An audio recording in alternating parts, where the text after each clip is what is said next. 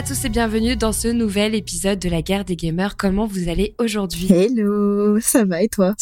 Eh ben, je sais que c'est la fin des vacances pour moi parce que je suis revenu avec vous, donc je suis tristesse. Ah, Nous aussi, on est tristesse que tu sois revenu. Vous l'avez entendu hein, pour cet épisode, Jalma est de retour, mais euh, comme il n'aura pas fait le DLC Phantom Liberty, on l'entendra uniquement sur la première et sur la dernière partie de ce podcast. Et avec nous, pour traiter de Phantom Liberty, on reçoit Ras Félix, que vous avez pu découvrir euh, sur euh, le numéro de Starfield euh, précédemment. Il se joint avec nous pour ce nouveau numéro. Comment tu vas, Ras Félix Ça va et vous les choux? Ah bah ça, Ça roule, va, hein. ça va. Ça va super. Bon, alors, le programme de ce podcast, retour sur les dernières actualités du moment, avec en première partie les nombreux licenciements annoncés dans plusieurs des groupes rachetés par Embracer, mais aussi chez Epic Games, Team 17, on a vu Telltale dernièrement, ou encore Naughty Dog, euh, ce qui impacterait d'ailleurs très très fortement le développement de, du multijoueur de, de The Last of Us Faction, mais on en parlera un peu plus tard. Puis, euh, suite à la note reçue de Assassin's Creed Mirage sur Metacritic, on voulait répondre un peu à l'impact des notes des jeux sur la consommation des joueurs. Ont-ils un impact positif, négatif? On va voir un peu tout ça. Puis, place au débat avec Phantom Liberty. Vous l'avez compris, le DLC très attendu de Cyberpunk 2077, sorti le 26 septembre dernier. Alors, c'est une aventure d'espionnage et d'intrigue politique euh, qui consiste à sauver euh, la présidente des NUSA du dangereux quartier de Downton. Alors, entre gunfight, trahison et mensonge, toute l'équipe est retournée à Night City pour tenter de résoudre cette intrigue. Et vous verrez, ce n'était pas de tout repos. Euh, pour terminer ce podcast, on essaiera de répondre du coup à une question qui est en lien avec la problématique du clash du mois, qui est donc CD Projekt revient-il de loin avec ce DLC et cette mise à jour pour Cyberpunk? Allez, sans plus attendre, on passe tout de suite à l'actu mitraillé. C'est l'heure de l'actu mitraillée Alors, on démarre cette actu mitraillée avec les vagues de licenciements annoncées dans plusieurs studios. Bingdog, Crystal Dynamics, Team 17 ou encore Epic Games annoncent se séparer d'un bon nombre de personnes. Pour Epic Games, on compte d'ailleurs 870 employés impactés, soit 16% des effectifs. C'est assez énorme. Jalma, c'est quand même une info surprenante hein, venant d'un- d'une entreprise qui pèse euh, des millions, notamment grâce au, suc- au succès de Fortnite, je dirais même des milliards. Alors surprenant, je vais te répondre par la réponse non. Tout simplement que euh, il faut pas non plus s'arrêter quand il y a un licenciement. Il faut toujours regarder les causes. Donc moi, je suis allé étudier les causes euh, et on va, vous allez vous apercevoir, c'est une succession d'erreurs et de choix de la direction qui a été très mauvaise, qui fait que ils sont obligés de se séparer du personnel et c'est dramatique. Alors en préambule, je vais quand même rappeler parce que c'est toujours agréable, je pense, quand tu es employé euh, dans cette entreprise, qu'ils ont reçu un mail de Tim Sweeney, qui est le PDG, qui leur a rappelé que depuis un certain temps, nous dépensons beaucoup plus d'argent que nous n'en gagnons. Donc, les licenciements sont la seule solution et c'est dans les effectueurs maintenant et à cette échelle que nous stabiliserons nos finances. Je pense que quand tu arrives le matin avec ton petit café et que tu vois ça, tu te dis euh, bon bah je suis pas sûr de finir la journée, ça doit être toujours très sympa quand tu es salarié chez eux quoi. Alors euh, effectivement, je- moi je pense que c'est une succession d'erreurs euh, et de choix stratégiques de l'entreprise qui a amené à ces licenciements-là, comme je vous le disais en préambule.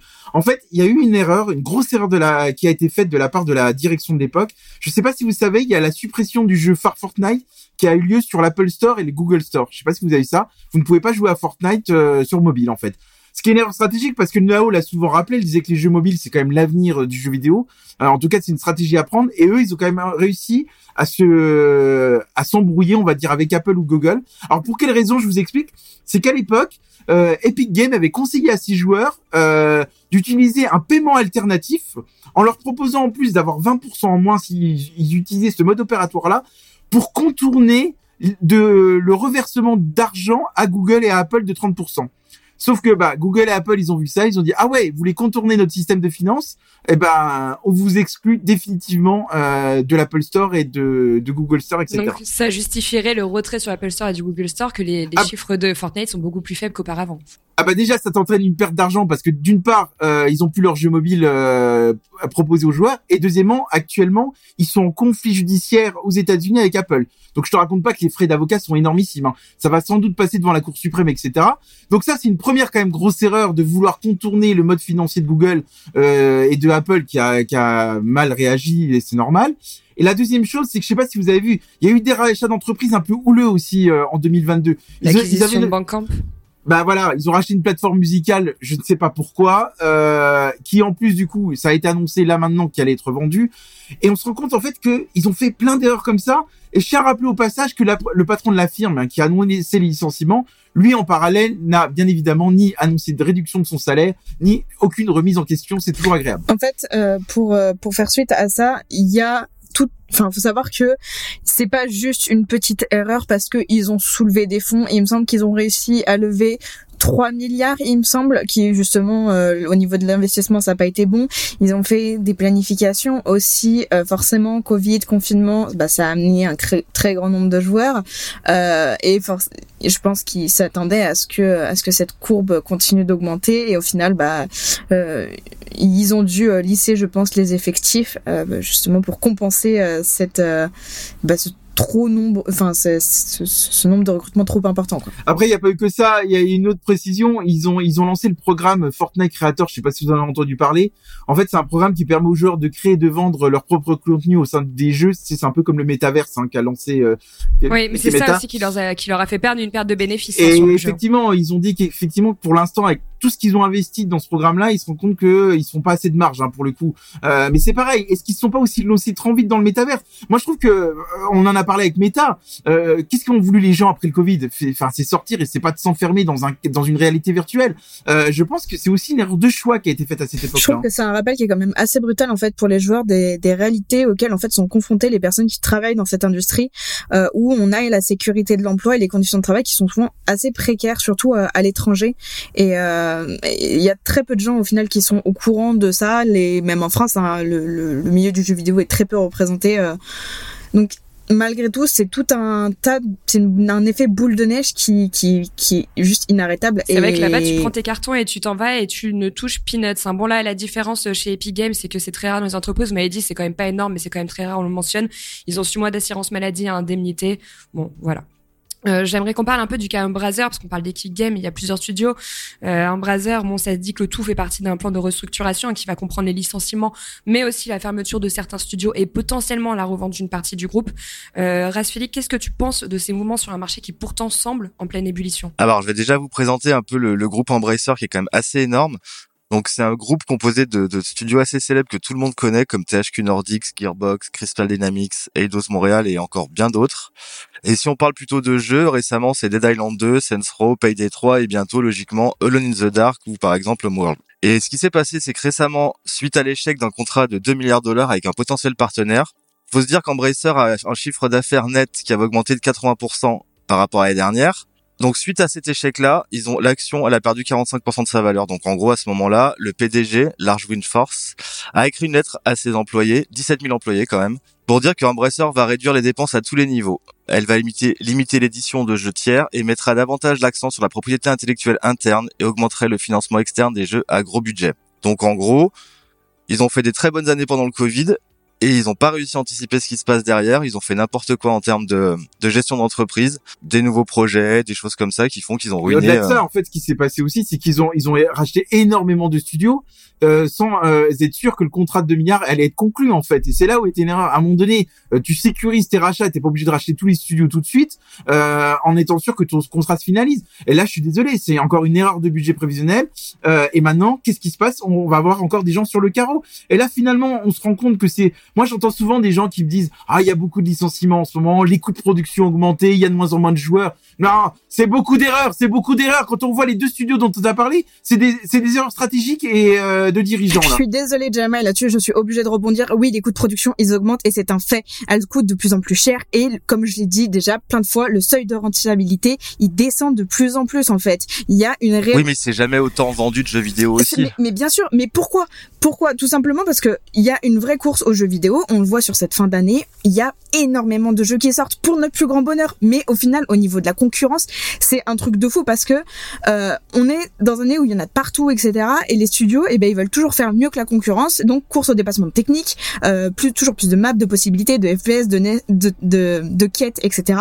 Et forcément, cette course, elle impacte les coûts de production parce que au final, tu vas être obligé de mettre toujours plus Il n'y cher. a pas que la production, il y a le marketing aussi. Maintenant, il table énormément et c'est des budgets qui pourraient être un peu réduits. Bien sûr, mais au final, il faut toujours que tu te démarres de la concurrence. Et le problème, c'est que là, les investisseurs, comme tu l'as dit, il y a des contrats, etc.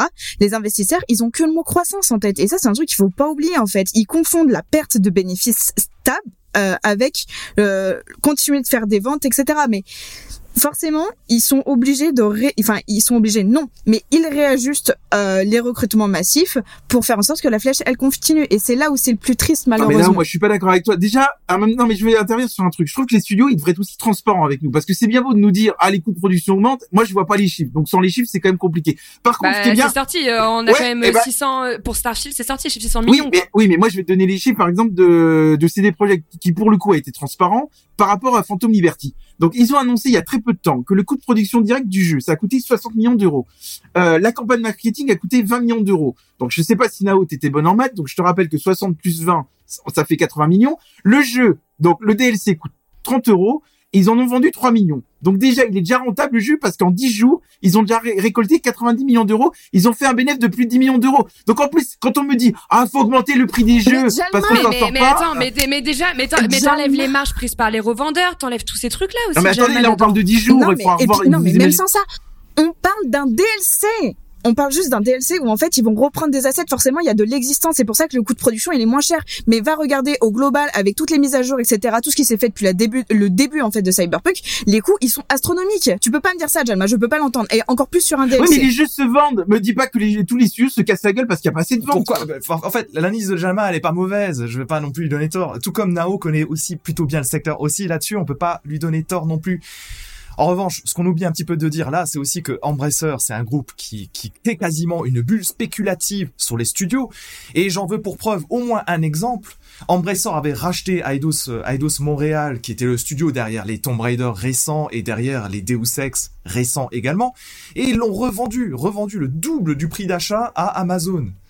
Donc, il faut pas s'y tromper non plus. Nous, en tant que joueurs, Embracer, c'est là, et je l'ai entendu un petit peu plus tôt, ils sont d'abord là pour racheter les trucs, les revendre et se faire du fric. Ils sont pas là pour les joueurs. Et ça, c'est peut-être peut-être la clé du problème aussi dans ce Bah, le problème d'ailleurs dans, dans, dans l'industrie pour pas mal, hein, c'est qu'aujourd'hui c'est plus des financiers que des passionnés derrière. Et Ah mais déjà il on y a un truc il y a un truc qu'on n'a pas rappelé c'est qu'en 2023 il est quand même estimé que le jeu vidéo va encore générer 188 milliards de dollars c'est une croissance annuelle de 2,6% et en parallèle tu vois des licenciements économiques à un moment donné euh, je pense que c'est beaucoup de d'erreurs de stratégie des studios où effectivement là je pense qu'on a des patrons au sein de chaque studio qui ne connaissent pas le secteur du jeu vidéo qui sont juste là pour les finances euh, mais que c'est pas lié à une baisse euh, de vente ou à des coûts de production qui augmentent je pense que quand on regarde vraiment précisément chaque studio on se rend compte qu'il y a beaucoup d'erreurs d'erreurs d'erreurs on l'a vu avec Embracer Group on l'a vu avec Epic Games je pense qu'on pourrait tous les regarder comme ça apparemment. sinon, il y a Naughty Dog hein, qui n'a pas échappé à la règle. On compte plus de 25 personnes sur le départ qui met ainsi le multi The Last of Us Faction euh, à l'arrêt. hein. Il est complètement gelé pour le moment. Euh, le coprésident du studio a également annoncé son départ il y a quelques temps. Alors bien sûr, euh, on va attendre que Naughty Dog prenne la parole. Mais French, qu'est-ce qui se passe en interne hein, dans le studio? Est-ce qu'on a déjà des infos ou non? Alors, j'aimerais bien beaucoup vous dire ce qui se passe euh, en interne chez Naughty Dog. Malheureusement, je n'en sais rien. Mais comme vous tous, on a effectivement constaté qu'il y a eu beaucoup de licenciements. Beaucoup de licenciements puisque c'est une enquête de Kotaku que vous connaissez sûrement, qui, qui est en général très informé dans tout ce qui est studio de jeux vidéo dans le monde, qui nous parle d'environ 25 personnes remerciées. C'est quand même pas rien. de la section Q, de la section QA. hein. Ah, Oui, c'est l'un des pôles qui parle le oui, plus. hein. c'est effectivement le QA que, que Nao euh, pourra, pourra en dire beaucoup de choses puisque puisqu'elle connaît très très bien les tests internes des jeux vidéo puisque c'est quelque chose de primordial, on le sait. A priori, ce serait le secteur le plus touché, mais ce serait pas le seul, selon Kotaku. Hein, donc euh, bon, on, verra, on verra un petit peu ce qu'il en est. Et surtout, ce qu'il faut comprendre là-dessus, c'est que, et ça c'est sans guère de surprise, ce serait le jeu multi. The Last of Us, The Last of Us Faction, a priori, qui serait à l'arrêt à l'heure actuelle, selon des sources concordantes. Et donc, ça aurait peut-être pu justifier ce licenciement de 25 personnes. Alors, euh, qu'est-ce qu'on peut dire en attente d'une communication officielle de Naughty Dog? Ben, on peut malheureusement pas dire grand-chose, puisqu'on sait, on sait simplement que euh, les ressources actuelles du studio sont a priori rebasculées sur d'autres développements en cours. Moi, je sais pas si vous vous rappelez, mais j'ai quand même un grand souvenir de Naughty Dog qui, il y a quelques années, évoquait une nouvelle IP qui serait euh, une IP euh, spatiale. On n'en a toujours pas entendu parler, donc non, stop. ah, normalement, oui, ils ont ils ont un rêve de des étoiles chez Naughty Dog et on peut les comprendre parce que Uncharted, Last of Us, bon, ça va à 5 minutes, on a envie de raconter autre chose et ça peut se comprendre. Bon, ce qu'il faut comprendre là-dessus, c'est que Naughty Dog, il traverse actuellement une période que je qualifierais moi de trouble. Mon conseil, si je pouvais en donner un là tout de suite, et à vous de nous donner vos, avis également sur euh, nos, réseaux, c'est que Naughty Dog, on les connaît avant tout pour les expériences solo, solo et narratives. Pourquoi, pourquoi les laisser s'en- s'entêter sur euh, le- leur mode, mode multijoueur de Last of Us qui visiblement euh, ne porte pas satisfaction? Ouais, après, ça veut pas dire qu'il ne sortirait pas. hein. Il est tout simplement pour le moment gelé. On va attendre de voir ce que ça donne, mais il est toujours prévu. Hein. Euh, Il devrait, il devrait sortir logiquement. Pour moi, c'est malgré tout, pour l'instant, c'est plus, on va dire, une bonne chose justement de pas sortir des, même si c'est pas trop sortir des terrains battus, mais euh, s'ils ont certaines certains objectifs, c'est mieux. Euh, je pense qu'ils se concentrent sur quelque chose dont ils sont sûrs. Euh, on le sait en plus dans les domaines créatifs, il y a énormément de contractuels euh, aussi sur des courtes durées avec des CDD intermittents, etc. Donc en fait, ça amène tout un tas d'aspects positifs comme négatifs, dont tout un tas du coup de basculement euh, entre les équipes. Euh, ça c'est c'est sûr que forcément tu te retrouves beaucoup plus impacté. Mais là clairement, je pense que l'objectif pour eux c'est de réduire un max les coûts tout en bah, tout en maintenant le, le développement et les activités quitte à, à avoir euh, du retard. En tout cas, je, si, je, si je peux donner un petit conseil à French euh, suite à son intervention, je pense qu'une carrière de journaliste sur les chaînes d'information continue s'ouvre à lui, parce qu'il a quand même réussi à commenter euh, ce qui se passe chez Naughty Dog sans rien savoir. Donc vraiment, il y a une carrière de journaliste qui s'ouvre à toi, tu devrais suivre cette voie. J'ai cité Ko- Kotaku, ça, t'a- ça ne t'a pas échappé, je pense ça- non, Non, tu connais on avait, on a, on avait quelques petites informations quand même qui étaient sorties. Merci, ça me fait du bien. Je voulais quand même rebondir et ça, c'est terrible de devoir dire ça, mais je suis d'accord avec Jalma. C'est qu'en fait, il faut pas oublier que je trouve depuis une petite dizaine d'années, les studios font n'importe quoi avec ce qu'ils sortent comme jeu. Par exemple, l'exploitation des jeux services. Ils sortent des jeux services euh, totalement mornés. On sait tous que ça n'a pas marché. Est-ce qu'on peut parler de Ubisoft et l'NFT Ils en ont parlé pendant des années en essayant de vendre le truc. Ça n'a pas marché. Comment ça a coûté au studio ça? Il y a toutes ces questions aussi de, de mauvaise gestion qui, qui sont très importantes et qui ont fait très très mal à, à ces Mais entreprises, je suppose. justement, ça c'est effectivement, t'as tout à fait raison, Ars Félix, c'est le, le point qui est important. Mais à un moment donné, quand tu as un studio qui est spécialisé dans quelque chose, je dis pas qu'il faut rester enfermé dans, ce que tu connais déjà, c'est comme dans la vie, c'est bien d'explorer de nouvelles pistes. Mais ce qui est embêtant, c'est que on ne respecte pas, à mon sens, ce que le studio sait faire et l'ADN du studio. Et ça, c'est emmerdant. Parce que quand tu leur imposes un jeu service, puisque ça semble bien être le cas, le fameux Last of Us faction, tu leur imposes quelque chose comme ça, alors que visiblement c'est pas là où le studio excelle, il y a un problème à mes yeux. Je terminerai juste, depuis que Blizzard a été racheté par Activision, euh, Blizzard a complètement disparu, donc c'est c'est juste pour illustrer ce que tu disais. Non, mais oui, euh, dans tous les cas, il y a ce truc où euh, ils se font très vite aspirer dans cette matrice. Après, comme tu dis, euh, le truc sur euh, ouais, euh, ils développent des trucs et tout. Faut savoir qu'il y a des subventions qui sont amenées pour la recherche et le développement. C'est pas forcément pris tout le temps de leur fonds propres à eux. Et, euh, et pareil, je l'ai déjà dit, mais en fait, ouais, c'est ce souci de gestion entre guillemets économique. Et vous l'avez déjà bien dit au départ, c'est que c'est pas forcément ceux qui qui qui sont dans le milieu qui gèrent ce genre de boîte parce que eux, ils ont l'argent et ceux qui ont l'argent sont pas ceux qui savent le mieux produire du jeu vidéo malheureusement mais c'est eux qui les dirigent donc euh, ils sont enfin faut s'armer de bonnes équipes à côté quoi et les talents sont de plus en plus difficiles à J'ai trouver l'impression d'être dans mes cours d'économie de première année à la faculté, quoi. C'est on incroyable. parle économie donc parlons économie clairement Ouais, sur cette super conclusion, je voulais qu'on avance un peu dans, dans, dans les news. Euh, je voulais qu'on parle de Assassin's Creed Mi- Mirage qui a été euh, accueilli sur Metacritic. Incroyable ce jeu. Euh, oui, ça sera un autre débat dans le prochain podcast, ça, Jelma. Euh, qui a été accueilli avec euh, un score de 77 hein, sur PS5, 76 sur Xbox euh, X et 79 sur PC. Alors, c'est en effet pas la meilleure note hein, de, que la licence ait pu obtenir, mais euh, faut pas exagérer, elles ne sont pas mauvaises.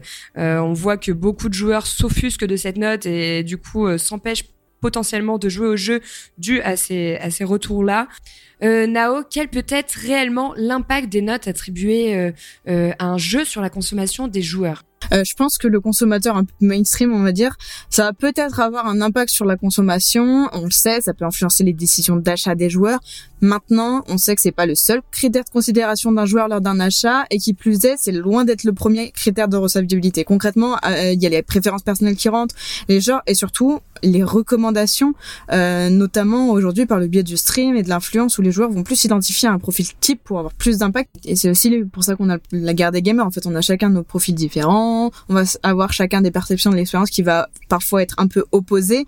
Et concrètement, euh, faut pas oublier que c'est un outil en fait, et c'est pas une fin en soi. C'est pas parce que sur le Nutella il y écrit que c'est un Nutri-Score E que je vais me priver de me faire une tartine au petit-déj, tu vois. C'est ch- chacun prend son truc euh, de la même manière. Combien de fois j'ai dit dans les podcasts qu'elle n'était pas concernée par la, par la cause écologique? Je sais que c'est hors sujet par rapport à, à- à nos podcasts. qu'il allait me Et dire ça. elle vient, elle vient de me le prouver avec Live, pas de plus. Et allez. Allez. Merci pour les non, singes mais en c'est vrai, Amazonie. t'as, hein. t'as- c'est vrai, t'as raison, Nao. En fait, il n'existe pas de bons ou de mauvais jeux. C'est juste des jeux, des jeux qui vont répondre à certains critères de, de joueurs qui affectionnent particulièrement ou non. Il faut absolument se faire son propre avis, euh, qu'importe les avis d'un tiers. Vraiment, référez-vous, vous, à déjà les personnes que vous suivez, que vous trouvez qu'il y a des opinions, des opinions qui correspondent un peu à ce que vous aimez en termes de, en- de manière générale. Mais sinon, faites-vous votre propre avis sur un jeu. Vous ne pourrez jamais être servi mieux que par vous-même. Puis on a tous acheté des jeux qui étaient mal notés parce qu'on a c'était une suite d'une série qu'on aimait bien ou des choses comme ça. Genre aussi. FIFA quoi. Genre FIFA. Non, mais par contre, je pense qu'il y a quand même deux types de joueurs. Euh, Il y, a, il y, a, il y a les joueurs grand public euh, qui, qui faudrait quand même évoquer, qui eux vont plutôt se faire influencer par le marketing. Et euh, dans un magasin type Micromania, souvent, je vais te dire comment ça se passe. Hein. Les mecs arrivent, ils demandent au vendeur, ah, il est bien le jeu là. Ils vont même pas regarder les notes ou les descriptifs qu'on parle sur Internet. Je pense que le grand public, ça fonctionne comme ça. Euh, Nous-mêmes, moi, je ne peux qu'inviter les gens à aller directement lire plusieurs descriptifs sur les sites de, de journalistes, en fait. En vraiment lire le détail et pas s'arrêter à la note, parce que souvent, il y a des bons sites. Alors, moi, je vais citer Actu Gaming que j'aime bien, pour le coup, j'aime bien les lire, euh, parce que je suis souvent en accord avec eux, pour le coup. Et c'est vrai qu'on là, on voit vraiment les qualités les défauts du jeu. Parce qu'une note ne veut strictement, pour moi, rien dire. Et d'ailleurs, moi, je me suis toujours refusé à noter un jeu. Je trouve que ça n'a pas d'intérêt pour le coup. Les notes, oui, c'est assez, euh, c'est assez sévère. Bah, c'est c'est exactement ça. Après la note, euh, il y a toujours un débat. Est-ce qu'il faut ou non, Noter. ou- euh, oui ou non, noter quelque chose Alors en vérité, certains vont dire non, ça sert à rien, mais beaucoup vont te répondre. Et malheureusement, c'est la réalité du terrain. C'est que pour te pour euh, te comparer, te faire entrer quelque part sur un métacritique, open critique et compagnie, t'es obligé de mettre une notation. Si tu le fais pas, tu, tu, tu te sors du contexte actuel. Donc de toute façon, ça pose un énorme souci. Après, t'as tout à fait raison, Jalma, et enfin tout le monde. Euh, Le meilleur avis, ce sera toujours, ce sera toujours le vôtre, bien entendu. Alors t'as cité Actu Gaming, bon, on va citer d'autres quand même. Hein. Euh, Ca- Canard PC par exemple, euh, Factor News. Très bon, très bon match. etc., oui. Et, et- et c'est très bien de lire, de lire pour voir, identifier les trucs. Euh, le mec qui déteste le jeu de sport, il aimera jamais un bon jeu de sport, par exemple. Non, mais lire et écouter, lire et écouter une vraie analyse, parce qu'il y a aussi beaucoup de trolls qui vont mettre une, mauvaise note juste parce qu'ils n'aiment pas le studio ou quoi que ce soit. Certains vont essayer de le compenser avec un 20 pour remonter la note. Les notes, faut pas s'y fier. Honnêtement, c'est pas réaliste. Excuse-moi. Non, mais je- j'allais citer l'exemple de par exemple jeuxvideo.com ou Hmm. ce genre de, de sites qui sont pas vraiment objectifs dans leur notation. Et ça, ça peut fait que fausser aussi la- le grand ça public. peut, ça peut, et en plus, ça fait partie des sites plus consultés, donc. euh. Ouais, mais bon, après, c'est un site qui, à l'époque, bon, moi, c'est vrai que j'ai arrêté de les suivre, mais qui, avait, qui faisait des très bonnes analyses de jeux vidéo. Il y a notamment Marcus qui avait commencé là, qui faisait des très bonnes analyses, notamment avec le Level One, etc. Il faisait pas mal d'émissions. Euh, Oui, mais à trop vouloir traiter, je pense qu'ils sont un peu perdus dans leur ligne éditoriale, et c'est assez dommage chez JV. Rassurez-moi sur un truc, ils font encore du jeu vidéo là aujourd'hui Bah, justement, on, Oui, on voilà. se pose la Et question. on peut et on peut parler aussi de Gamecult qui s'est fait racheter par un gros groupe et qui est devenu euh, qui Ouais, a mais la, la, la, la, la question se pose aussi pour les influenceurs parce qu'on sait également qu'ils ont des clés et autres. Euh, Est-ce qu'ils sont pas aussi influencés par ce côté marketing que peuvent avoir les studios? Euh, Là, on, comme- là, on, est, on rentre quand même dans le débat de à qui on peut faire confiance. Alors moi, le seul conseil que je peux donner dans ça, c'est de d'aller voir plusieurs sources comme ça. Vous avez quand même euh, un élément global euh, et voilà. Moi, ce que j'aime bien chez Actu Gaming, je, bon, je suis pas là pour euh, prêcher leur paroisse, mais ce qui est bien, c'est qu'ils disent dans les conditions de test s'ils ont obtenu une clé ou pas. Et je suis désolé, souvent ils, ils n'hésitent pas à critiquer un jeu tant positivement que négativement, et ça permet de faire une bonne analyse. Alors allez voir plusieurs sources, faites-vous vos propres avis. Il y a aussi Steam, on l'oublie parce que j'ai vu des gens sur Twitter qui ont dit, bah il faudrait que les jeux aient plus de démos. Ça ils ont raison, mais l'avantage qu'on a notamment avec Steam, c'est que déjà tu peux déjà y jouer deux heures. C'est De se faire euh, un avis sur deux heures, mais l'avantage c'est qu'au bout de deux heures, si t'es pas content du jeu sur Steam, tu peux demander le remboursement quoi. Et les avis Steam Oui, mais sont tu peux très demander le remboursement. les avis Steam sont hyper importants. avis. Perso, j'ai vu les Ouais. avis Xbox. Franchement, euh, il, se- il se fait associer à Steam Mirage, hein, et pourtant, je sais que c'est pas Xbox qui est venu rentrer à la mano tous ces petits commentaires en mode le jeu il est excellent. Tu vois ce que je veux dire Genre, C'est l'avis. Faut se faire. Le mieux, c'est de faire son propre avis, comme dit la, comme l'a dit Just. Tout à fait. J'en profite pendant qu'on est sur Assassin's Creed pour vous dire que vous aurez également nos avis, hein, puisqu'on en parle sur le prochain podcast. On est actuellement tous en train de le traiter. Je tiens juste à préciser que 77 n'est vraiment pas une mauvaise note. Euh, le jeu a beaucoup de défauts que moi je lui trouve Alors ça personnellement. faux, tu peux pas attends, dire ça mais maintenant. attends, laisse-moi terminer. A beaucoup de défauts que je lui trouve et vous l'écouterez sur le prochain podcast. Mais il a énormément beaucoup de qualités et reste quand même un régal. Donc je vous invite à aller l'essayer, à vous faire votre propre opinion dessus, et à ne pas faire du review bombing sur le jeu. Euh, c'est terminé pour l'actu mitraillant. On va tout de suite passer au clash du mois.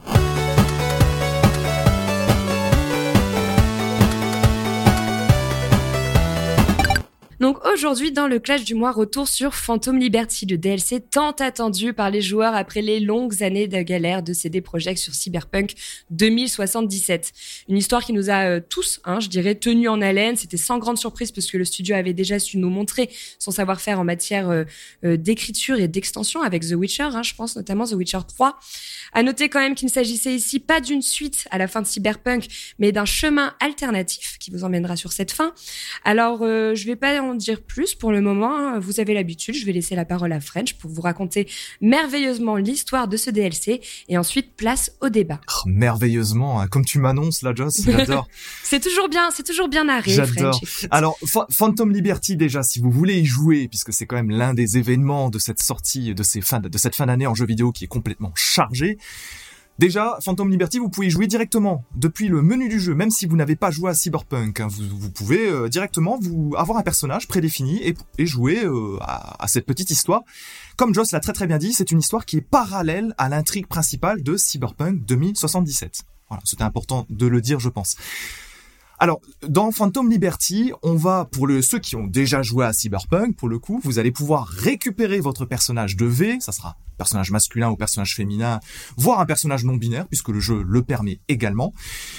Et vous allez, euh, vous allez avoir dès le départ du jeu, vous allez avoir une, in- une intrigue un peu particulière qui met en scène la présidente des New USA. New USA, c'est les nouveaux États-Unis d'Amérique.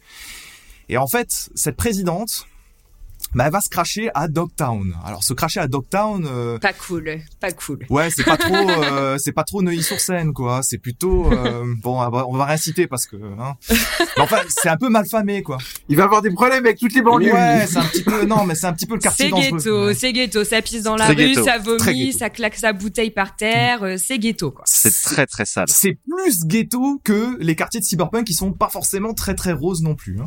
Voilà, donc ça c'est un peu le- la, la- la trame de départ. Alors c'est une trame qui rappellera beaucoup euh, New York 97 aux cinéphiles qui nous écoutent. Euh, Il y, a, des petites similitudes sur le démarrage du jeu, de cette extension, pardon. Et euh, donc en fait on, est on est très très vite confronté en fait à une, à une sorte de, de dans, on est confronté dans un truc dans un nid d'espions où en fait on est on est un peu le pion de beaucoup de forces qui qui bah, en fait qui, qui nous dépassent en fait et qui sont en train de nous manipuler en permanence. Et en fait, on va découvrir très très vite tout un tas de personnages qui ont des multiples visages. Alors, bien sûr, Solomon Reed, c'est le, le, la- le marketing du jeu, c'était beaucoup fait là-dessus. Solomon Reed, c'est le personnage qui est incarné par Idris Elba, que vous avez sans doute tous vu dans les bandes annonces de Phantom Ouais, Liberty. bah, c'est le doublage français de, de Il est Elba. hein. Incroyable. Incroyable ce doublage. en VF, vous allez retrouver effectivement son doublage officiel, tout comme Keanu Reeves qui incarne Johnny Silverhand, et euh, dans la version originale, vous avez, vous allez avoir Idris Elba lui-même qui se double et qui incarne le rôle. Et c'est vrai que c'est un agent de la FIA. C'est une sorte de, allez, agence secrète, opérationnelle, occulte américaine, on va dire les choses comme ça. Et donc, c'est Idris Elba qui va incarner ce personnage. Et Phantom Liberty, ce qu'il faut savoir pour les habitués de Cyberpunk 2077, ce qui est euh, ce qui est assez nouveau dans cette histoire, c'est qu'elle est un peu plus moi je l'ai trouvé un petit peu plus fun. Un peu plus fun, c'est-à-dire qu'il y a un petit côté un petit peu plus euh, Parfois, j'ai pensé peut-être à Ocean's Eleven, un Ocean's Eleven un peu Quel cyber peut-être. Parfois, j'ai pensé, j'ai pensé à d'autres séries B de science-fiction qui sont euh, bah, comme New York 97, qui, à mon avis, une grosse grosse influence. Et c'est une histoire où en fait, on va être, euh, en tant que joueur, on va être pas mal perdu dans les intrigues des uns et des autres, les Ouais, parce qu'en plus, ils ont tous un passé commun. Et donc, nous, on découvre un peu tout ça, Ouais. tu vois.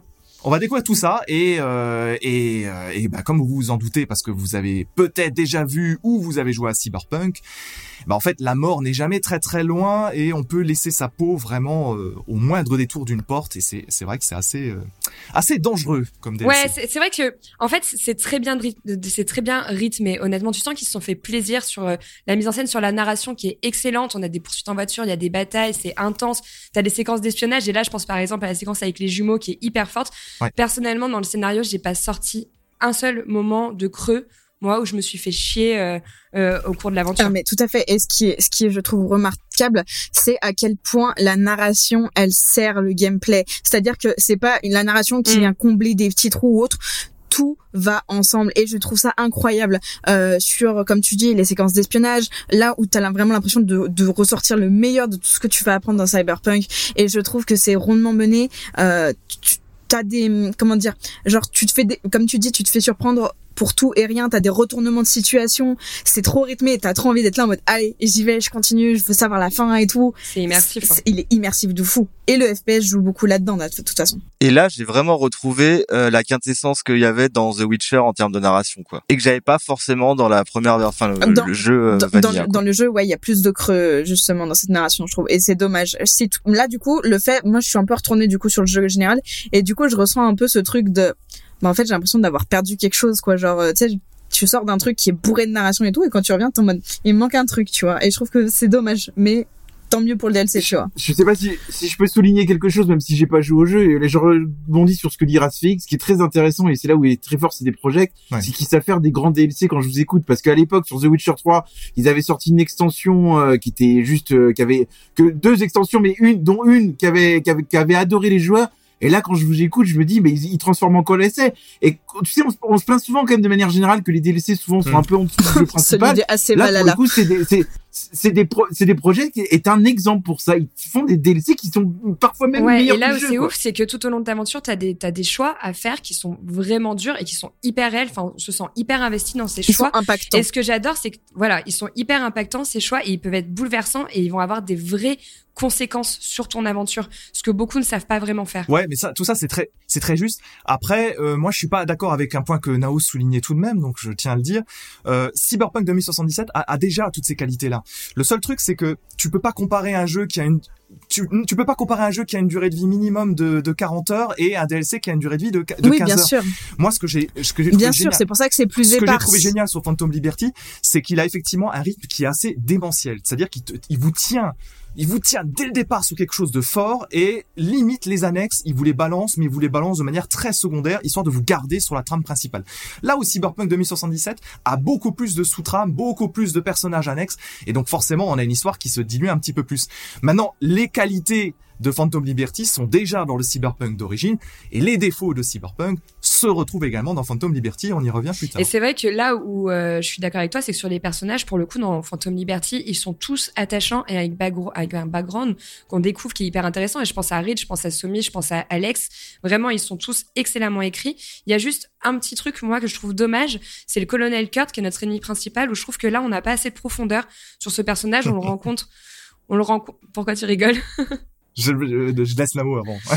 Non, on le rencontre euh, pas beaucoup de fois au cours de sa game et pourtant c'est quand même notre, notre principal ennemi au cours de l'aventure et moi j'aurais aimé avoir un peu plus de contexte à la limite sur Kurt. euh, Mais qui dépendent de tes choix. Qui dépendent de tes choix. Moi je sais que je crois que je l'ai rencontré deux fois. Ouais, bah je pense que je pense que oui justement ça ça dépend de tes choix et il y a aussi un truc qui est hyper tu l'as dit en fait t'es tellement attaché à tes personnages quand tu rencontres t'es en mode waouh il est trop bien en plus dans son il, il est badass tu vois puis tu rentres Somi Somi qui est une personne un peu touchante et au final t'as plein de rebondissements tu sais plus qui à qui tu dois faire confiance et quand je suis arrivée sur des phases de choix j'ai posé ma manette et pendant un quart d'heure je me suis fait un interrogatoire personnel pour savoir quelle âme je suivais tu vois genre ouais, ouais, je suis d'accord.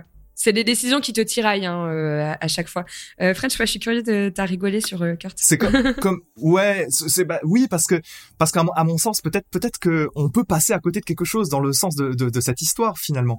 Le colonel Kurt, c'est en fait, c'est le sort de dictateur de Dogtown, c'est le mec qui tient d'une main de fer avec ses mercenaires, le, le quartier. Mais sauf que, comme beaucoup, je veux pas spoiler, je veux pas imposer ma vision du jeu, mais, mais comme beaucoup, beaucoup de, personnages qu'on qu'on va croiser dans Phantom Liberty, il y a beaucoup de pions. C'est-à-dire que ce sont des personnages qui sont remplaçables.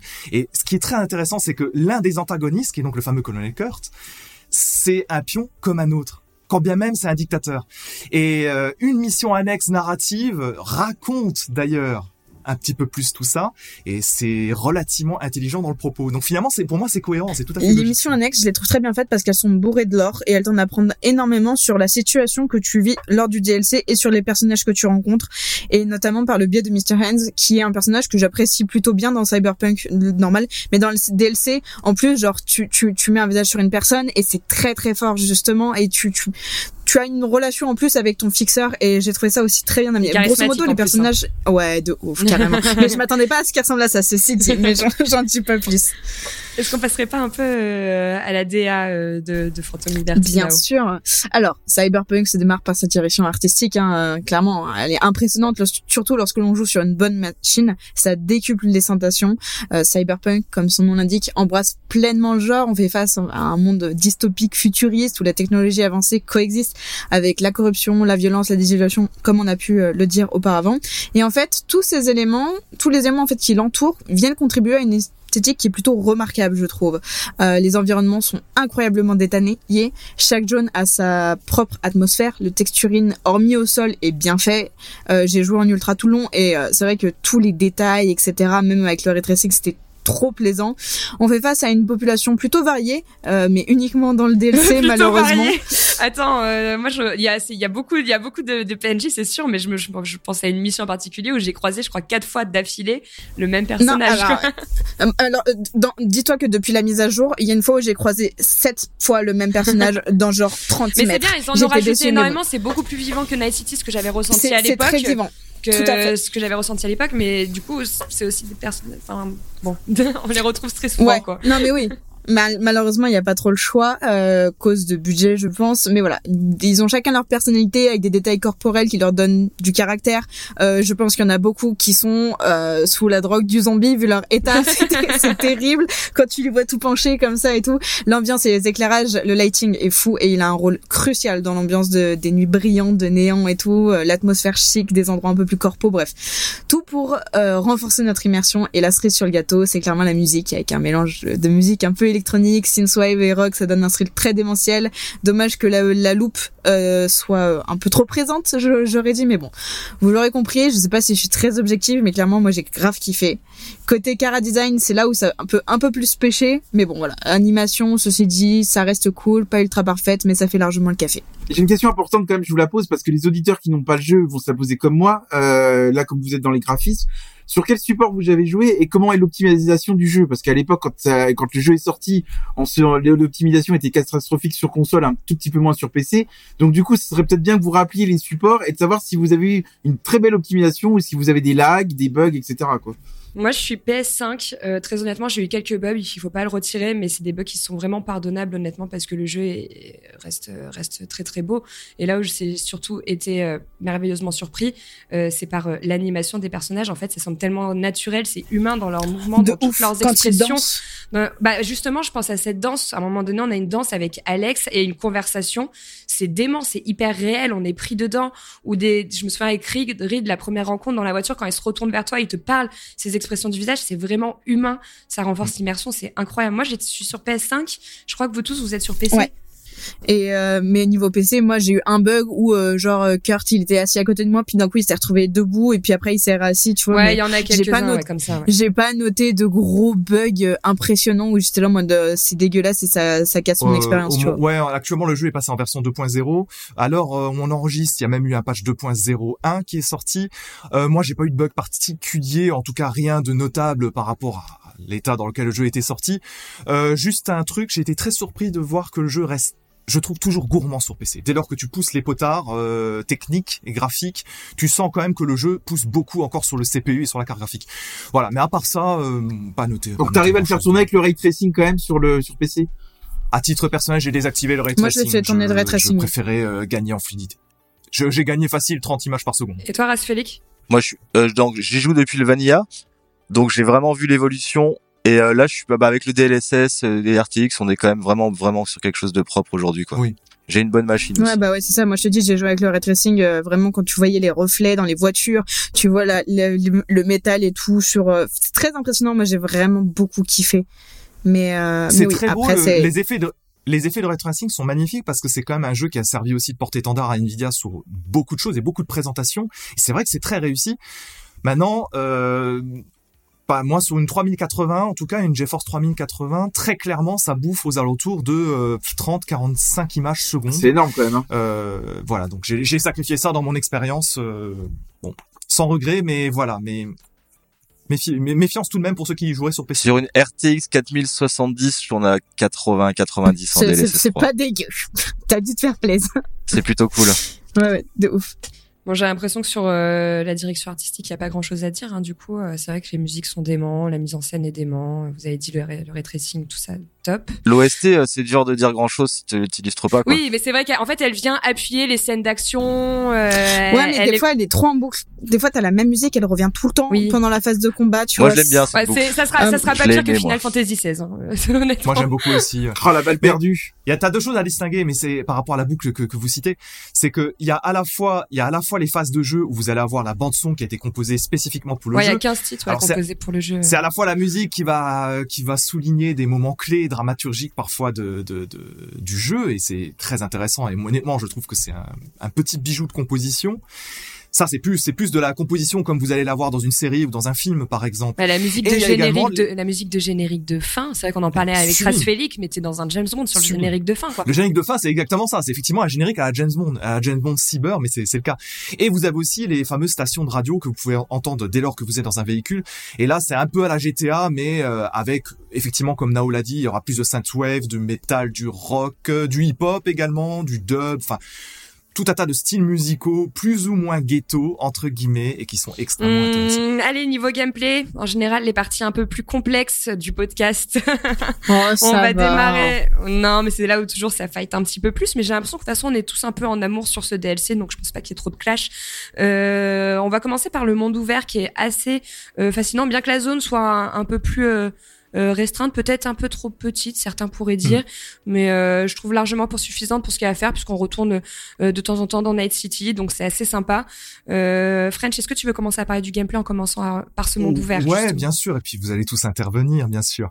Euh, bah, Dogtown, le quartier, le quartier qu'on explore à Phantom Liberty, qui est donc une, une invention que vous allez découvrir dans Phantom Liberty, il prend place vraiment au sein de Night City. Donc ça, c'est vraiment sympa parce qu'en fait, vous allez pouvoir naviguer euh, dans les quartiers du jeu d'origine et dans les quartiers de, de, dans le quartier de Dogtown vraiment de manière totalement transparente.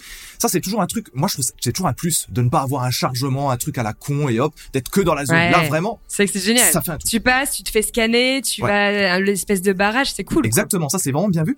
Alors tu l'as très très bien dit Joss, effectivement la zone est un peu plus petite que le jeu global, ce qui est normal aussi, la superficie n'est pas la C'est même, normal. sachant que la durée de vie est également plus courte.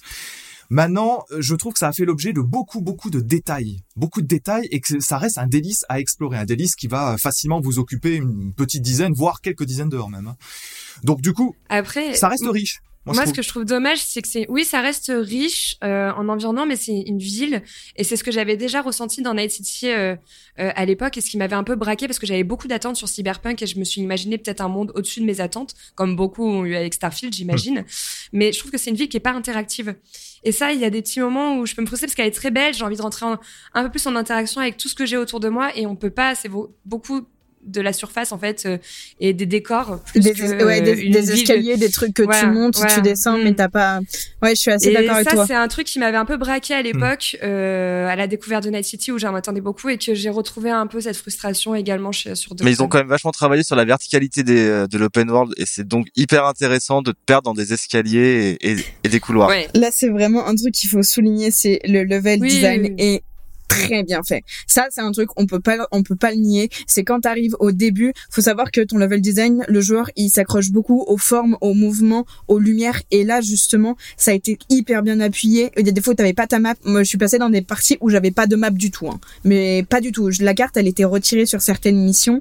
Euh, et ben, t'arrives à ne pas te perdre. Tu sais où faut que t'ailles, etc. Et je le trouve très bon. Justement, tu parles de la verticalité. Euh, tu prends beaucoup plus de hauteur que que que dans que dans le jeu de base, je trouve. Euh, tu joues beaucoup là-dessus et, et, et beaucoup plus sur l'esquive. Tu peux sauter, enfin, t'as plus d'endroits où tu peux aller te nicher, te percher et tout. Et je trouve ça vraiment trop cool. Il Alors est pour la bon. verticalité, Nao, bon, moi je trouve que le jeu d'origine l'a déjà en vérité. Peut-être que Phantom Liberty l'a un petit peu plus. Bon, ça, ça c'est une question de goût, euh, goût personnel. Mais euh, la frustration que t'avais, Joss, ça, c'est- j'ai trouvé ça super intéressant ce que ce que tu disais parce qu'en fait, faut faut bien s'imaginer que c'est pas un GTA. Vous n'allez pas pouvoir euh, pêcher un poisson cyber euh, ou quelque chose de ce type. Et vous n'avez pas vous n'avez pas joué au bowling non plus ou prendre en photo euh, des personnages ou des nanas dans comme non, dans mais j'en Like Dragon.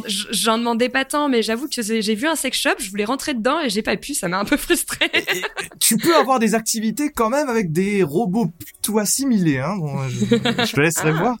Tout de même. Il y a un quartier où le sex shop est ouvert. Ah, Ah. non, je me souviens. Avec des choses assez balèzes. pour vous, pour- oui, ça c'est balèze, c'est vrai, ça on peut le dire. Euh, mais euh, en fait, pour vous, pour vous représenter le truc, si vous avez joué à Mafia, ça va parler à Jalma, c'est exactement le même truc. En fait, Mafia, c'est un jeu qui développe un monde ouvert. C'est un monde ouvert très très beau, mais finalement tout est au service de l'histoire. Et Cyberpunk, c'est ça aussi. C'est un monde ouvert, mais les activités sont au service de l'histoire. Vous pouvez pas faire Alors n'importe j'espère quoi. que la conduite dans Cyberpunk est un peu mieux que dans celle de Mafia, comme tu as fait le comparatif. elle est terrifiante. Ah, si tu veux parler Allez, de la conduite, c'est très moyen. Très moyenne. si tu as l'impression ça allait quand même vachement mieux. hein. Ouais, bon bah, enfin, t'as t'as l'impression de glisser sur l'eau quand tu roules. Hein. Je suis désolée, mais euh, Moi, je conduis en moto. Moi, j'ai pris les motos. Les motos, ça reste quand même un peu plus simple. Exactement, Joss. Moi, le seul véhicule avec lequel je prends un petit peu de plaisir en roulant, la moto. c'est la moto. Le, les restes. Puis en plus, tu vois ton perso et tout, c'est alors cool. oui, donc, euh, oui, je suis d'accord, mais par contre, toutes les armes qu'ils ont pu rajouter, etc., sur les véhicules, là, par contre, euh, tu quand on te donne un espèce de gros 4x4 au début, etc., ça c'est hyper stylé et c'est très satisfaisant lors des combats, etc. Des fois, euh, t'as pu l'utiliser et ça, par contre, ça envoie de fou et trop, trop de kiff. Ouais, bah justement, je voulais qu'on passe un peu au côté euh, RPG en mode FPS, etc. Je trouve que le, build, personnellement, se différencie bien plus que ce que j'en avais euh, euh, dans mon souvenir à l'époque. On peut vraiment jouer le rentre-dedans avec une grosse variété d'armes et qui, là, je trouve qu'on répond beaucoup plus à différents styles de jeu. Je pense, on a vraiment les snipers, on peut lancer des, objets, etc. Et ça offre une vraie sensation de gunfight que j'avais pas, en fait, dans le, dans le, dans ma première run à l'époque de Cyberpunk. Là, je l'ai vraiment eu, j'ai vraiment retrouvé le plaisir. On peut également pousser euh, ce côté Netrunner qui a été aussi euh, bien développé, euh, comme Ras Félix. Je crois que tu m'avais dit que toi, tu avais vraiment joué ce côté-là. French, lui, il l'a joué plus corps à corps. Moi, je l'ai joué gun, bourrin, vous me connaissez. Et Ras Félix, les Netrunner, c'est une partie qui est intéressante à détailler. Est-ce que tu veux parler un peu de ton build, de ta conception de jeu? Alors c'est ma troisième run de Cyberpunk, donc j'ai vraiment vu l'évolution et pour avoir testé bah, le Cyberrunner depuis le début, là on a vraiment quelque chose de costaud. À partir du moment où on a commencé à comprendre comment ça fonctionnait, qu'ils avaient bien évolué le, le- les builds, on prend vraiment du plaisir dans les gunfights. Et c'est beaucoup plus mis en avant, surtout. Moi, il y a des missions où c'était full netrunner, etc. Et on te poussait là-dedans à développer certains trucs. Et j'ai fait mi-bourrin, mi- mi-netrunner, moi, je sais. Et euh, justement, il y a des missions où j'étais en mode, waouh je suis euh, genre je suis, je suis guardia tu vois genre je, je sentais que j'avais mon rôle à jouer sur le réseau et sur tu vois il y a certaines missions où on était là en mode ok bon tu vois pas ça hop je switch sur une caméra hop je reviens je je je ping mon ennemi et tout et en fait genre on joue beaucoup plus avec l'espace et avec tout ce qui t'entoure je trouve Ouais, et ce qui est cool, c'est que les ennemis aussi maintenant te- ont cette capacité-là et ça rajoute un gameplay et les combats qui sont beaucoup plus sexy, tu vois, parce que tu dois faire attention à leur hacking. Je suis euh, tout à fait d'accord avec tout ça. Vraiment, euh, j'ai rien à redire. J'ai apprécié pour les mêmes raisons. Bon, par contre, l'infiltration, c'est rip. Hein. Tu, J'allais poser la question. on a J'avais compris. posé la question de comment est l'infiltration. Ah, mais je pense à toi, Jalma. Mais on a compris un truc. C'est les projects. Ils ont lâché l'affaire là-dessus. Ça veut pas dire que vous pouvez pas infiltrer des choses, mais c'est très clairement en dessous et le- le- clairement Parce le studio n'est plus l'IA, ne suit, problème, l'IA c'est ne l'IA. suit pas en fait, c'est Le ça. problème c'est il l'IA. te, il te, il te détecte beaucoup trop vite pour trop peu de choses. Genre euh, là-dessus, c'est c'est trop chiant. Et euh, dans certaines phases où je suis, j'étais face à des boss entre guillemets qui ont vraiment rajouté un temps supplémentaire à cause de l'IA euh, justement. Et c'est- un peu frustrant surtout qu'il y a des missions qui te demandent entre guillemets un peu de le faire. Au final t'es là en mode bon bah tant pis j'y vais un peu en mode bourrin et là tu sais tu, tu pars tu dégommes tout mais cette satisfaction dans les combats mais parlons-en genre j'étais là en mode oui c'est trop bien et tout j'ai kiffé Ouais. mes combats alors que Dieu sait que je suis pas trop fan de ça de base C'est pro- c'est probablement l'astuce qu'ils ont trouvée. Mm, ça, je trouve ça a été euh, vraiment très pour- bien En fait, tout est fait pour t'inciter à aller vers la branche action la plupart du temps. Et c'est peut-être un tout petit peu dommage pour certains profils de joueurs. Moi, j'avoue que j'ai joué à action Bah, aussi. moi, par exemple, ouais. Bah ouais, je pense à toi, Jalma. Mais moi, j'ai- ça m'a parfois un petit peu embêté. Parfois, j'adore l'action, c'est ce que j'ai fait un maximum. Il faut très clairement prendre Cyberpunk 2077 comme un RPG FPS d'action. Très clairement, sinon vous allez être déçu et frustré. hein. Mais ce qui est quand même sur, ce qui est quand même surprenant, c'est quand il y a eu le patch 2.0, ils ont quand même annoncé avoir revu euh, l'IA justement à la hausse et justement les, les courses poursuites de police. Euh, donc j'ai l'impression que ça n'a pas été vraiment le cas finalement. Elle était un peu moins Il y nulle. a du mieux, il y a du mieux, alors oui et non il y a du mieux. Ouais c'est ça On dit pudiquement, il y a du c'est mieux. ça c'est ça Raspélic il y, a- il y a eu une évolution mais toujours pas celle qu'on attendait Il y a un truc quand même qui est cool aussi, ça peut sembler un détail, mais c'est que les vêtements aujourd'hui ça va être du cosmétique, alors qu'avant ça servait à te, te protéger. Aujourd'hui c'est clairement du cosmétique et c'est cool parce que tu peux te permettre de mettre ce que tu veux sans être what the fuck pour tes stats. Mm. Et en fait maintenant tu vas devoir passer par le charcudoc et ton matos cybernétique pour développer ton armure et du coup ça fait beaucoup plus sens. Surtout que maintenant il y a une limite euh, sur les sur les implants en fait, tu peux avoir une certaine limite de capacité à pas dépasser passer pour que tu deviennes pas un cyber psycho et que ton personnage dérive totalement. Déjà que V c'est pas la plus stable euh, des personnages, faudrait pas qu'elle vrille. Donc ça c'est cool. Je trouve que il y a une vraie évolution et ça ça, ça permet de rendre un peu plus euh, de réalisme que ton personnage soit pas overchromé et que ça te serve aussi à ta défense. Justement, et je trouve que l'interface est beaucoup plus diégétique qu'elle n'avait pu l'être qu'elle avait pu l'être avant. Hein. C'est-à-dire que l'interface pas folle. Ils ont revu aussi beaucoup de choses, notamment, je pense à euh, je pense notamment justement ces trucs de Sharpscudoc, etc. Quand j'ai fait mes premières runs, c'était pas très intuitif et je sais que parfois je me suis sentie un peu perdue à la base des bases.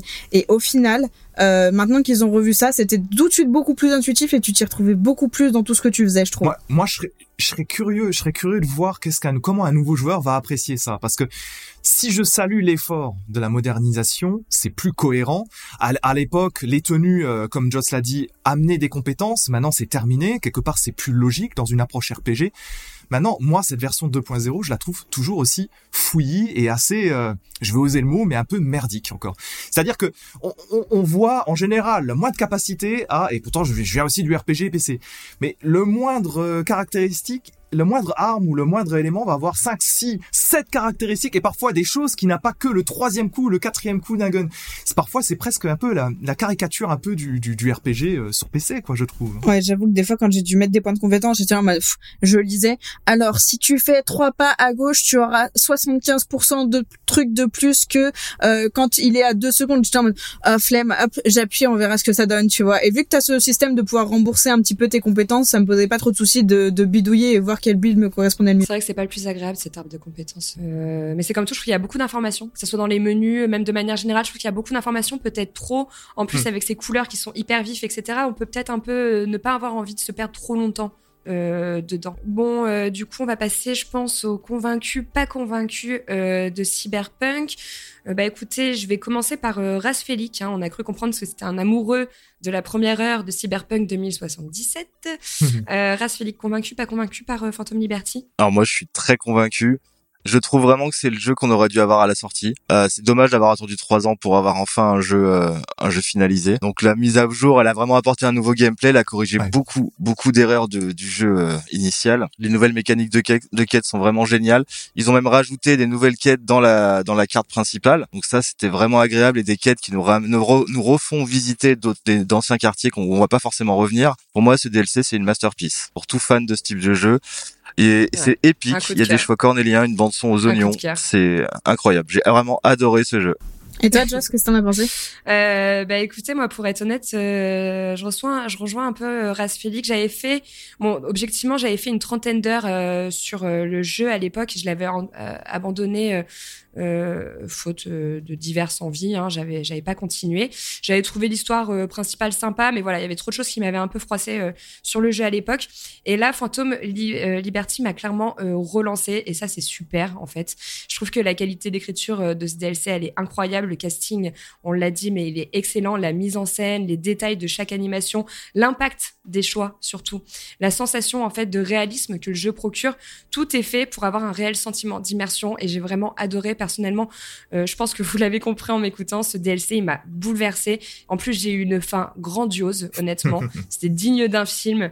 Euh, donc pour moi, c'est un très gros coup de cœur euh, sur ce DLC et j'ai qu'une hâte là, c'est de terminer ma run sur Cyberpunk pour avoir du coup la conclusion de toute cette histoire qui a démarré il y a des années avec moi et qui ne s'est jamais terminée. French, Et tu seras pas déçu par la fin je pense Joss. j'imagine.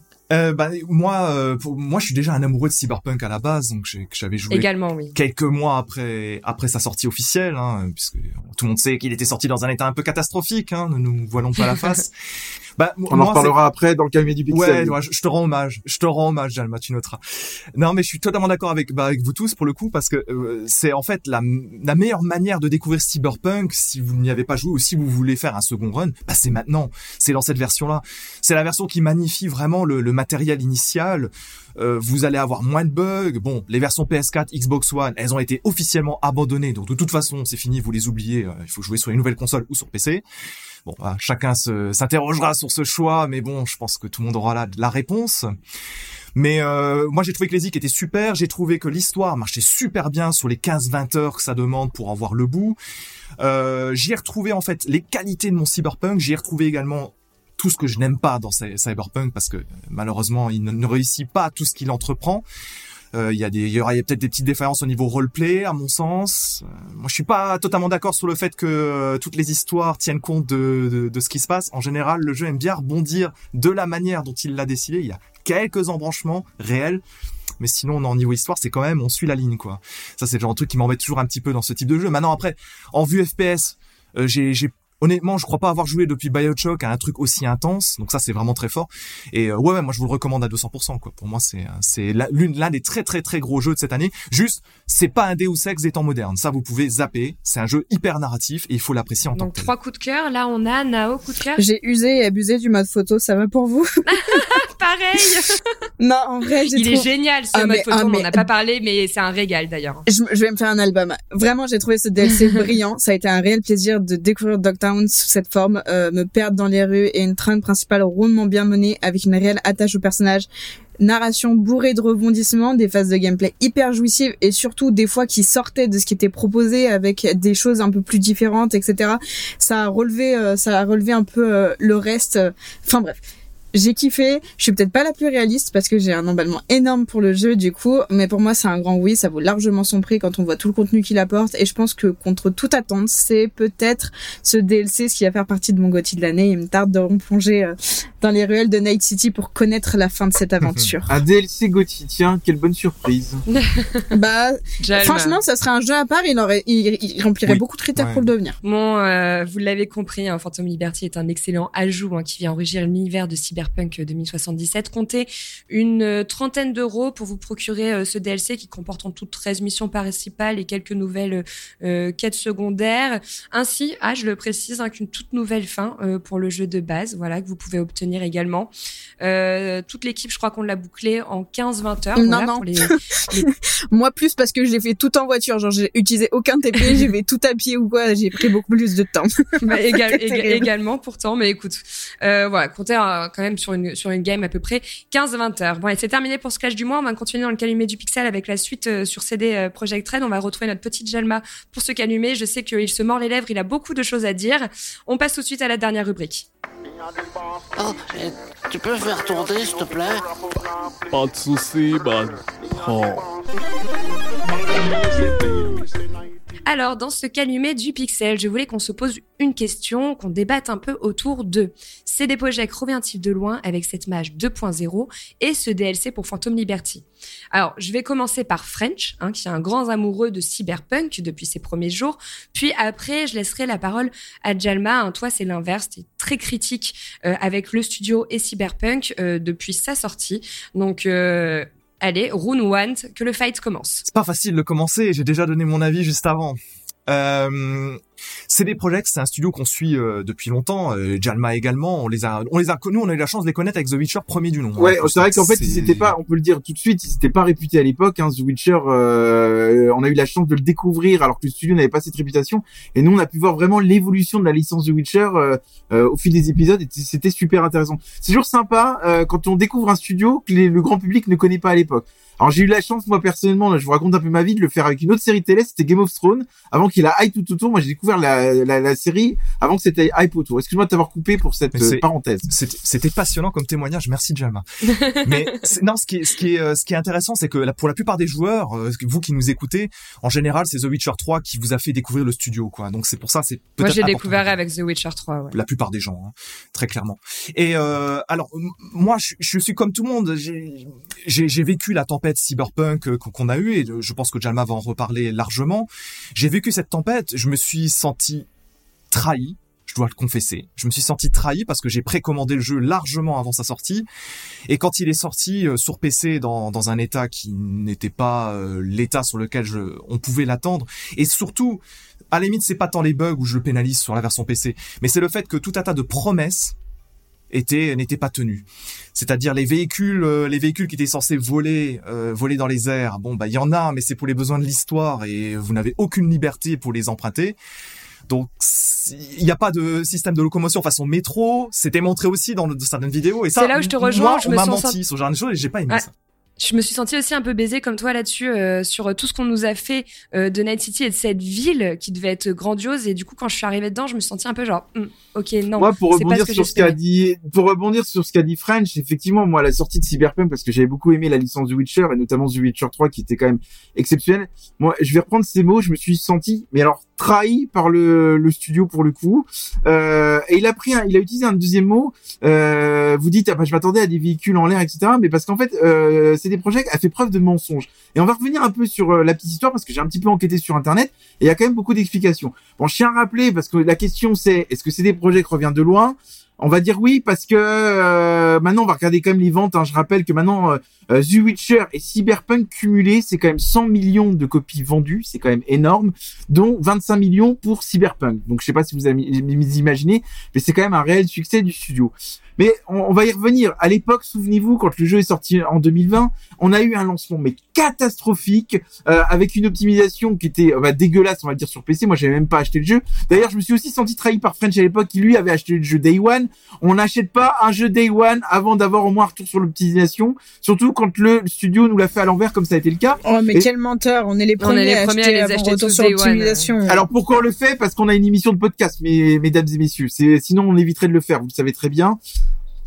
Voilà. Mais moi je tombe plus dans le piège, sauf pour le podcast malheureusement. Mais par contre, je reviens. À l'époque, on avait une optimisation catastrophique sur PS4 et Xbox On tombe One. tous dans le Souvenez-vous, piège. hein, le jeu avait été retiré du PlayStation Store. Hein. Sony avait quand même pris la décision de retirer le jeu. Enfin, il faut. Alors moi, je vais vous donner aussi un chiffre qui va être très parlant. C'est qu'à l'époque, euh, Cyberpunk, au bout d'un mois, avait perdu 79% de ses joueurs. The Witcher 3 avait mis trois Moi, mois. je vais hein, te dire, honnêtement, je sais que tout le monde a critiqué par rapport aux bugs, etc. Mais je pense aussi qu'il y a eu un effet de mouvement de foule.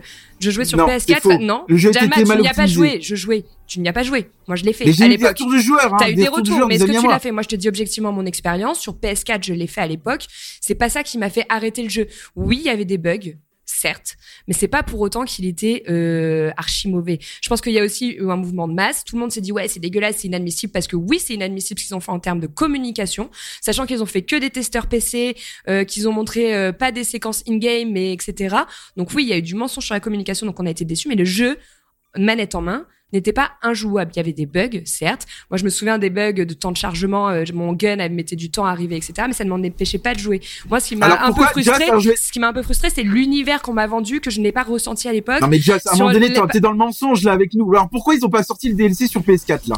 Non, Si mais ah, si pose pas tu cette question. Elle est Pourquoi J'ai pas dit qu'il pas était, sorti sur j'ai pas PS4 dit qu'il était si bien. J'ai pas dit qu'il était si bien. J'ai pas Bah dit qu'il était si bien. J'ai dit qu'il n'était pas si mauvais que je pense que le studio s'est pris aussi énormément de bâches, Mais attends, il y a un une peu exagéré. En fait, tu soulignes qu'il y a eu euh, la perte des joueurs, mais faut pas oublier qu'il y a eu la perte d'investisseurs. C'est qu'il y en a énormément qui se sont retirés du projet. Et quand tu t'entends euh, le pourquoi du comment, c'est aussi parce que il y a des fois où si, justement Jalma etc. Je, je doute pas que tu viens creuser. Faut savoir qu'il y a des fois où par exemple le report de Cyberpunk a été appris par les employés dans la presse et sur Internet. Ça avait même pas été dit en interne. Il faut Il le savait retirer très en bien dehors Nao, il y a une enquête qui le prouve, on va y venir. eh ben, mais Jalma, si tu regardes bien en dehors du simple fait que oui, t'as eu un problème sur le jeu, t'as eu un énorme problème de management en interne. Avec, comme on le sait, Oui. il y a eu, euh, Mais les, oui, il y les a eu du développeurs le crunch. savaient en interne qu'il y avait un problème dans le jeu.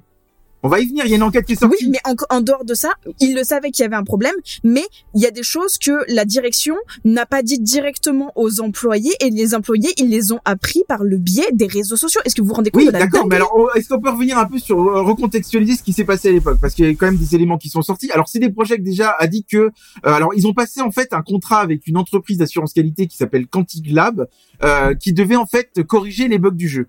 Sauf que euh, CD Projekt a expliqué qu'en fait euh, cette entreprise là leur aurait menti à eux. C'est-à-dire qu'en fait Quantic Lab aurait été en sous-effectif à l'époque. Donc incapable de corriger les bugs du jeu. Et deuxième chose, en fait, cette entreprise aurait, euh, aurait employé des gens inexpérimentés dans ce domaine, euh, ce qui expliquerait de nombreux bugs à la sortie.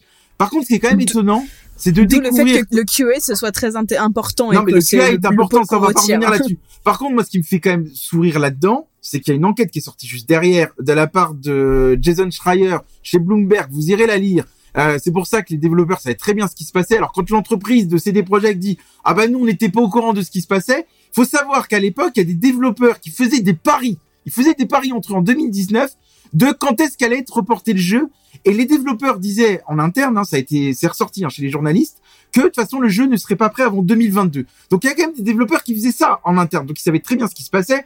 On va pas revenir sur les périodes de crush intenses qu'il y avait à l'époque où on a quand même des salariés qui travaillaient 13 heures par jour sur 5 jours, où ils ont expliqué quand même qu'il y a eu des vies familiales brisées derrière, hein. il y a quand même des séparations et autres, euh, des gens qui sont partis en dépression quand même, hein. donc voilà un peu euh, le, cœur de CD Projekt quand même, c'est un studio qui ne sait pas s'occuper de son personnel. Et dernière chose, je reviens un peu sur les mensonges hein, quand même qui ont été euh, révélés à l'époque de la part de CD Projekt. Le jeu a été annoncé en 2012, le développement n'a commencé qu'en 2016, et il y a des grosses rumeurs qui disent que CD Projekt aurait complètement bidon- bidonné la démo qui est sortie euh, à l'E3 2018. Fait quand même beaucoup de Mm. mensonges autour d'un jeu. hein, sûr. hein. Là, là-dessus, on le retire pas du tout.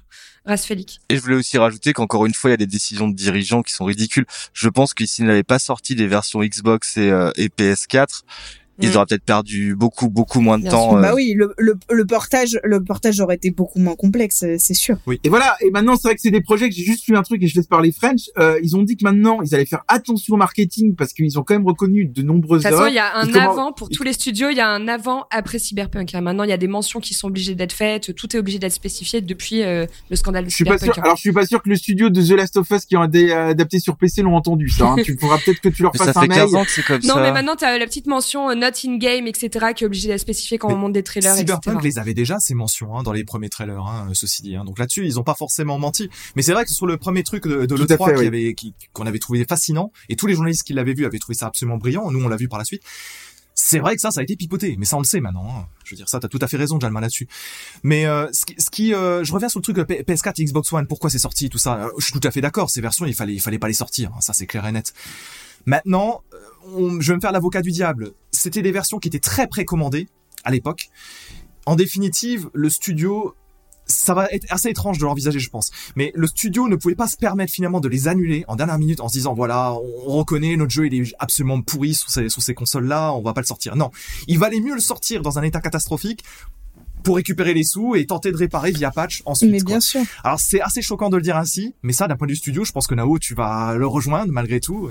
Il y en a beaucoup, mais- il y en a beaucoup sûr, qui et- fonctionnent comme ça aujourd'hui, hein, euh, qui peuvent pas se permettre de repousser et repousser en vain un jeu Et, et, puis, et puis pour forcer entre guillemets à la vente, malheureusement, euh, des, des employés l'ont décrit. Ils ont parlé d'une entreprise qui se concentrait sur le marketing au détriment de développement et un calendrier irréaliste qui a poussé certains à faire de nombreuses heures supplémentaires pour au final que ça rentre dans les cases et qu'ils arrivent à sortir quelque chose. Et c'est pour ça qu'en fait, en fait, quand tu rescopes pas ton projet, que tu veux tout le temps développer, développer, développer, bah tu tu peux pas lisser la qualité.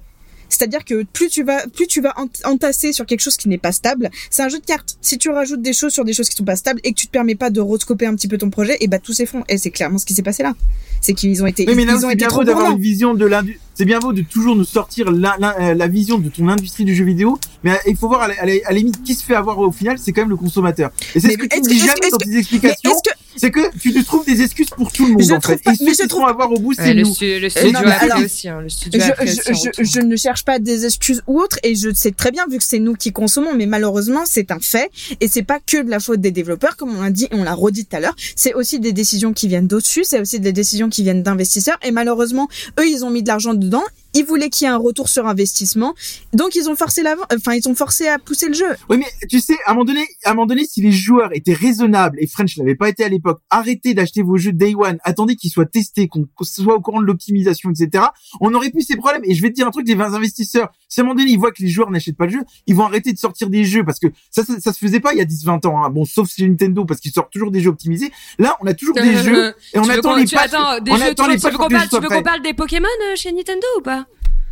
Des jeux Euh, toujours les, les optimisés trois quarts des jeux Nintendo sont très bien optimisés. Arrête de voir. Là, tu me donnes un- une exception par rapport au principe. Nintendo a une réputation de sortir des jeux optimisés. Tu peux pas me dire le contraire. Ouais, je te trouve un peu trop facile Bah, avec tu peux pas me Nintendo. dire le contraire. euh, Tu peux pas me Optimiser dire à le base contraire. d'images par seconde sur Switch, euh, Hero Warriors par exemple, c'est assez, assez, euh, c'est assez médiocre sur ce point-là. Mais ceci dit, je, Oui, je te mais rejoins regardez, quand le même. dernier Zelda Nintendo, était très bon dans l'optimisation. Nintendo globalement se défend bien là-dessus. Là-dessus, je te rejoins quand même. Mais c'est pas normal. Avant, on sortait un jeu, ton jeu était prêt. Maintenant, on sort des jeux, faut attendre je ne sais pas combien de patchs pour que le jeu soit optimisé. C'est un scandale. On a, on, a le cas avec Star Wars cette année aussi, hein. Non, mais Nao l'a très bien dit, il y a la pression de la part des éditeurs et ça c'est le Oui, cas mais pour si les gens énormément- c'est le cas de énormément de jeux et moi j'ai beaucoup de peine aussi pour le studio qui s'est pris une déférence. Ils le savaient aussi que leur, jeu- leur jeu, le Cyberpunk a toujours été bon. C'est juste qu'il avait besoin de plus de temps, mais ça a toujours été un excellent jeu. Les gens le découvrent aujourd'hui, moi je le redécouvre aujourd'hui grâce à ce DLC, j'en suis le meilleur exemple. Mais c'est un jeu qui a toujours été bon et ça j'en suis convaincue. Euh, et j'ai beaucoup de peine de ce que le studio a, a subi.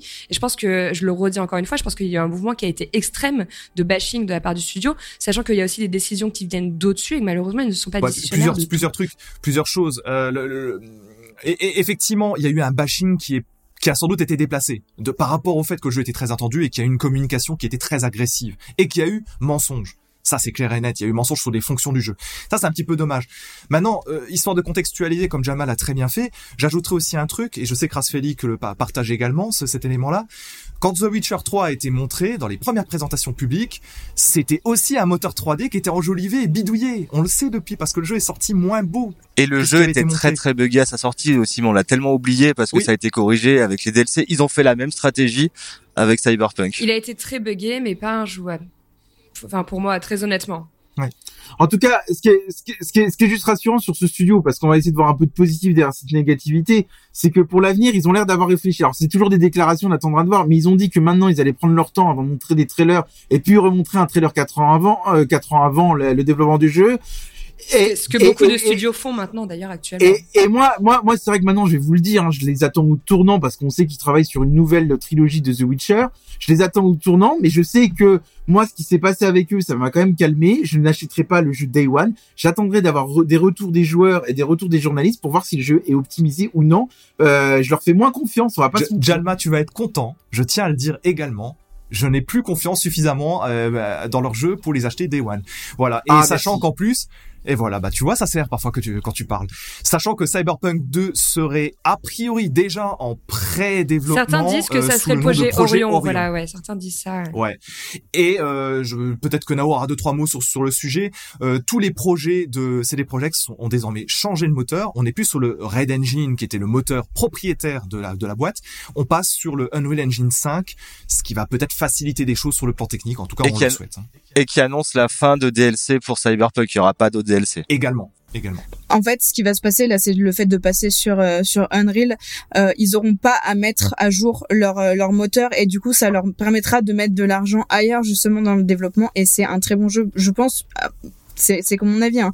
mais qu'ils ont essayé de redorer au mieux leur blason. Euh, ils ont sorti la mage plus le DLC d'un coup et je trouve que ça fonctionne très bien. Genre, il y a eu des nombreux patchs correctifs tout au long des années, on l'a dit. Il y a eu une série pour relancer la hype, la mise à jour, etc. Je pense qu'en fait, on, il- la boucle est bouclée concernant cette expérience. Tu vois, ils ont appris de leurs erreurs et maintenant, ça sera à voir, euh, à voir la suite. Euh, tu et vois. la boucle est bouclée, comme tu dis si bien. On va terminer ce podcast hein, euh, après euh, ces multiples débats. Je suis contente qu'on ait traité euh, Cyberpunk parce que pour la petite anecdote, la guerre des gamers est née due à une discorde entre French et Jalma sur ce propre jeu, sur sur Cyberpunk à l'époque. Qu'est-ce qu'on a pu euh, s'engueuler sur ce voilà. jeu-là Ouais, ouais, ouais. Et ouais. ça, ça c'est la grande truc de Jalma. Jalma qui s'engueule avec les auteurs qui n'a pas fait les jeux. Mais je tiens quand même, à- je tiens, je tiens- je tiens quand même à dire un truc pour le coup, c'est que euh, je n'ai toujours pas joué à Cyberpunk et je me suis tenu à ce que je m'étais, la promesse que je m'étais fait en 2020. Oui, mais peut-être qu'on. C'est vrai. Ça, c'est vrai. Et tu comptes pas y jouer. Et je peux, je l'ai, non, je l'avais acheté quand il était en promo, donc j'ai le jeu, j'ai juste pas eu le temps de, le- de Ouais, le lancer, mais tu- il faudra quand même que je le teste à, à l'occasion. Ouais, ouais, ouais. Il y a que les imbéciles qui changent pas d'avis, donc euh, je suis très que- content que, que tu vas t'y mettre. N'est-ce pas, Nao, Est-ce tu devrais écouter cette phrase de French. Est-ce que... oui, bon, sur, sur, sûrement venant de toi, mais juste, est-ce que ça t'a convaincu Est-ce que t'as envie de l'essayer avec nos retours Je suis pas forcément rassuré dans le sens où moi j'aime beaucoup l'infiltration et en ce moment je m'éclate sur AC Mirage qui propose de l'infiltration et euh, de pas pouvoir faire Cyberpunk sous un côté euh, infiltration. Après je suis jamais rassuré avec Joss et Rasfélix parce que depuis que je les ai entendus sur Starfield et qu'ils ferment les yeux sur une IA qui, qui n'existe pas Mais d'ailleurs attends, dans tu veux parler de l'IA Euh, de Mirage? Viens, non, je- on en parlera je- dans le prochain podcast. On va s'arrêter là. je m'attendais pas à une grande IA de leur part euh, sur Cyberpunk Ouais, euh, ouais, qu'ils allaient ouais. prendre la défense. On, parlera de Mirage dans le prochain podcast. Moi aussi, j'ai des trucs à dire sur le jeu. Euh, en attendant, c'est terminé aujourd'hui pour Phantom Liberty. J'espère que vous avez passé un bon moment avec nous. Nous, on est content de vous avoir partagé notre point de vue. Et puis, euh, voilà, on va s'arrêter comme ça. On se dit au revoir et on se retrouve pour le prochain podcast sur Assassin's Creed Mirage. Vous l'avez bien compris. À bientôt. bisous. Bye. Salut. Salut, À bientôt. des bisous, ciao ciao, jouez bien.